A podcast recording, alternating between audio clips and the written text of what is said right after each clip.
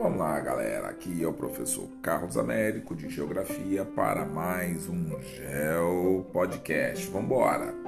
Pois bem, nós vamos conversar um pouquinho sobre o comércio internacional e também sobre os BRICS. Peraí, o que são os BRICS? Então vamos voltar aí no ano de 2000. Um economista britânico é, constatou que alguns países tinham uma certa, porque eles possuíam né, umas perspectivas econômicas promissoras por apresentarem aí um crescimento econômico acima da média de outros países. E quem seriam esses países? Brasil, Rússia, Índia e China. Então, na época, eles formavam BRIC. Mais precisamente, no ano de 2009, esses países emergentes eh, se uniram para estabelecer uma cooperação econômica e financeira em várias áreas aí, que iam desde ciência e tecnologia, saúde, energia, agricultura, turismo. E posteriormente, a entrada da África do Sul nesse grupo faz com que ele deixe de ser chamado de BRIC e passe a ser chamado de BRICS. Então, esse economista né, ressaltava que durante a década de 2000 é, e possivelmente as seguintes, né, esses países se tornariam potências emergentes. É, mais do que isso, ocorreu principalmente com a China. Os outros países não tiveram o mesmo crescimento, mas a China se destacou nesse grupo de países. E eles ainda perduram como um grupo, um bloco econômico. Então, olha só, como vimos, né, é, a China tem lá suas particularidades e cabe aqui ser um estudo, inclusive, mais profundo.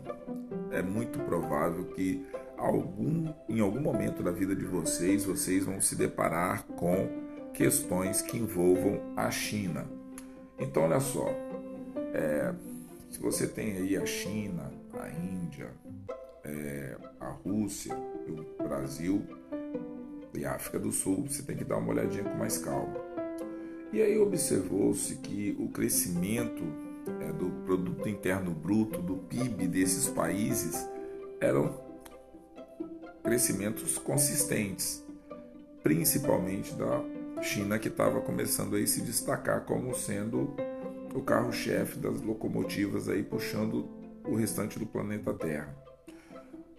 Entre 2000 e 2008, o produto interno bruto da, da Rússia, por exemplo, foi em média 7%.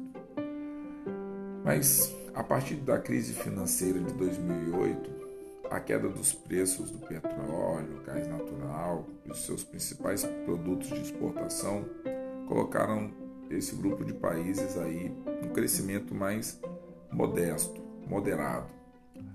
É, esse também foi o caso de Brasil, então e da África do Sul também. Então esse bloco de países aí teve que dar uma refreada. Então a área territorial do BRICS e a população que envolve esse bloco de países, né? Com exceção da África do Sul, os demais países do BRICS é, estão entre os mais os maiores do mundo né, em extensão territorial e também automaticamente tem uma população considerável. Né? Então, olha só, as populações da China e da Índia somadas correspondem a cerca de 36% da população do planeta Terra. Se por um lado é, esses países eles têm uma importância do ponto de vista do número de pessoas que moram lá, você tem que pensar também que questões como estrutura básica, escolas, é, universidades, assistência médica, hospitalar, habitação, vão ser sempre o que? É, estruturas que vão ser muito importantes nesses países, porque a população, a tendência dessa população é sempre aumentar. Lembrando que nós estamos passando por um período de pandemia, mas é muito provável que saindo dessa pandemia, os números de crescimento da população restabeleçam aí uma condição de normalidade.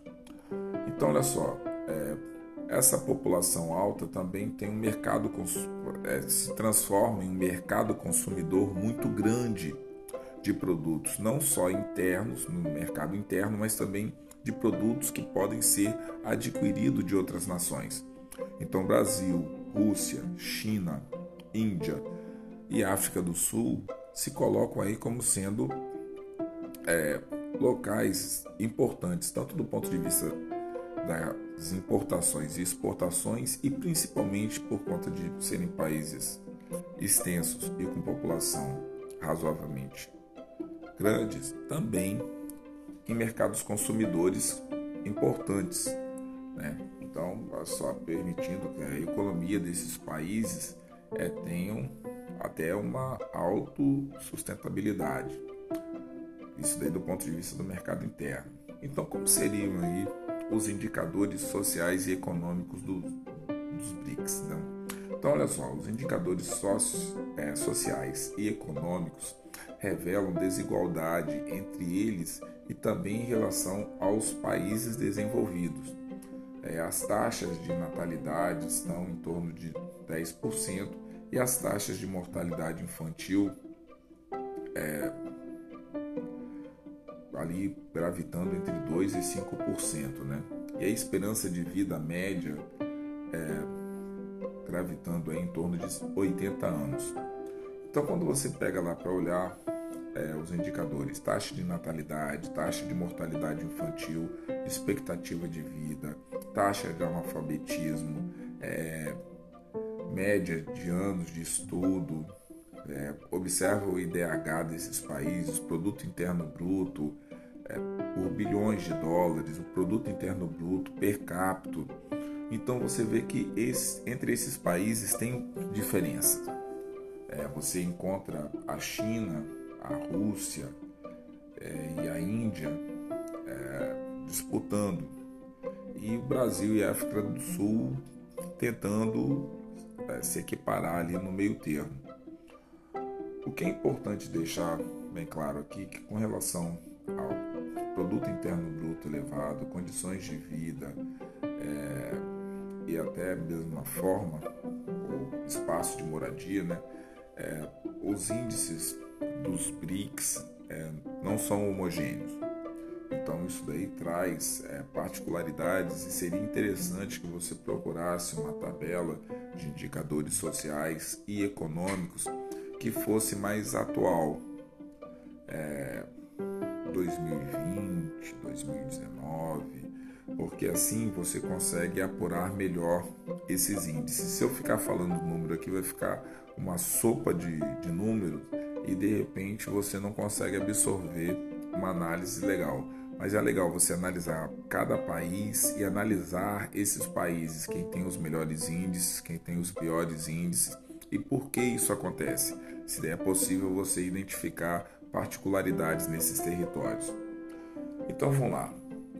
Como você pensa aí que seriam esses padrões econômicos né, de produção e distribuição? Então, como são países, é, às vezes no mesmo continente, como Rússia, China, Índia, África do Sul, no continente africano, e Brasil, na América do Sul. Então, você encontra aí padrões econômicos de produção e distribuição de produtos muito diferentes. Então, quando você vai falar de emprego e tecnologia, por exemplo, no Brasil, você tem uma realidade diferente. É, a produção de mercadoria, serviço, sempre dependeu do uso de tecnologias. Então, países como o Brasil, até mesmo a África do Sul, que não investem em tecnologia, em educação, acabam sendo países que pecam muito nessa parte do emprego de tecnologia. Porque as tecnologias só são desenvolvidas se você tem um parque tecnológico é, que está sempre estudando, que está sempre buscando inovações no campo das tecnologias. E sem você investir em educação, sem você investir em pesquisa, sem você investir nesses aparatos, fica difícil, por exemplo, para o Brasil e África do Sul tentar é, competir com países como a Índia, como a China e como a Rússia. Mas como todos eles fazem parte de um único bloco econômico, dá para você entender aí que tem é, algum espaço de diálogo. Então é o seguinte, quando você pensa aí nesses países que fazem um grande desenvolvimento, é, investimento também em pesquisa, você pega logo os Estados Unidos lá com mais de 465 bilhões de dólares. A China tem quase a metade do investimento em tecnologia. Depois vem seguido do Japão, Alemanha, Coreia do Sul, França, Reino Unido, Índia. Quer dizer, o Brasil consegue estar atrás de Rússia, Índia, Reino Unido, França, Coreia do Sul, Alemanha, Japão, China, Estados Unidos. O Brasil vem lá nessa tabela que eu estou analisando aqui para vocês. Terceira, quinta, décima posição nessa tabela. Mas tem países, outros que investem mais do que o Brasil. Então, assim, o Brasil precisa investir mais em ciência e tecnologia. A África do Sul, como sendo o país aí que faz parte do BRICS, é, ainda tem talvez um investimento é, mais baixo do que o Brasil aí, do que é problemático também, já que a África do Sul precisa estar é, tá em pé de igualdade com os outros países membros, né? Então, como você pensa em distribuição de produtos e as corporações transnacionais? Então, essas empresas que fazem distribuição de produtos e serviços para os consumidores, onde quer que é, se encontre, é, tornou-se o que muito ágil nos últimos anos, graças ao desenvolvimento é, dos meios de transporte e dos meios de é, informações, de informa os meios informacionais, na verdade, né, que trabalham com informações, é, permitem conexões entre lugares, pessoas, empresas de modo mais instantâneo. Então isso aí é muito importante. Então você pensa na questão do intercâmbio cultural, você pega aí a parte de comércio exterior, as exportações, as importações, a balança comercial, é, superávites é, comercial de alguns países, a questão do salto positivo do ponto de vista é, do intercâmbio é, entre comércios. Então, isso daí também alavanca a possibilidade de que o BRICS se desenvolva. Se você pensar aí entre China, Índia, Rússia, África do Sul e Estados Unidos, são os países que mais têm é, abertura para o mercado e para o comércio exterior. Então são nações aí, se você pensar na China, na Índia, na Rússia, tem uma ligação com exportação e importação muito grande. Então eles precisam de desenvolvimento de transporte, não só aéreo, mas também marítimo. Então esses países e precisa ter uma rede de distribuição de produtos internos que use aí é, transporte é, hidroviário, transporte aéreo, rodoviário, ferroviário, isso tudo, transporte, comunicação, a passagem de produtos, faz com que os BRICS também sejam é, uma área importante do ponto de vista do planeta Terra. Então, para fechar um pouco essa aula aí, pensar que quando você for analisar é, essa parte de importação, exportação, investimentos, é, de você tente é, procurar gráficos, é, tabelas que sejam mais próximas aí de 2020, para que você consiga fazer uma reflexão sobre quem, quem são esses países que importam mais, que exportam mais, que comercializam no planeta Terra. Então, assim, é importante vocês pensarem nisso, tá certo? Então, galera, até o nosso próximo Geo Podcast.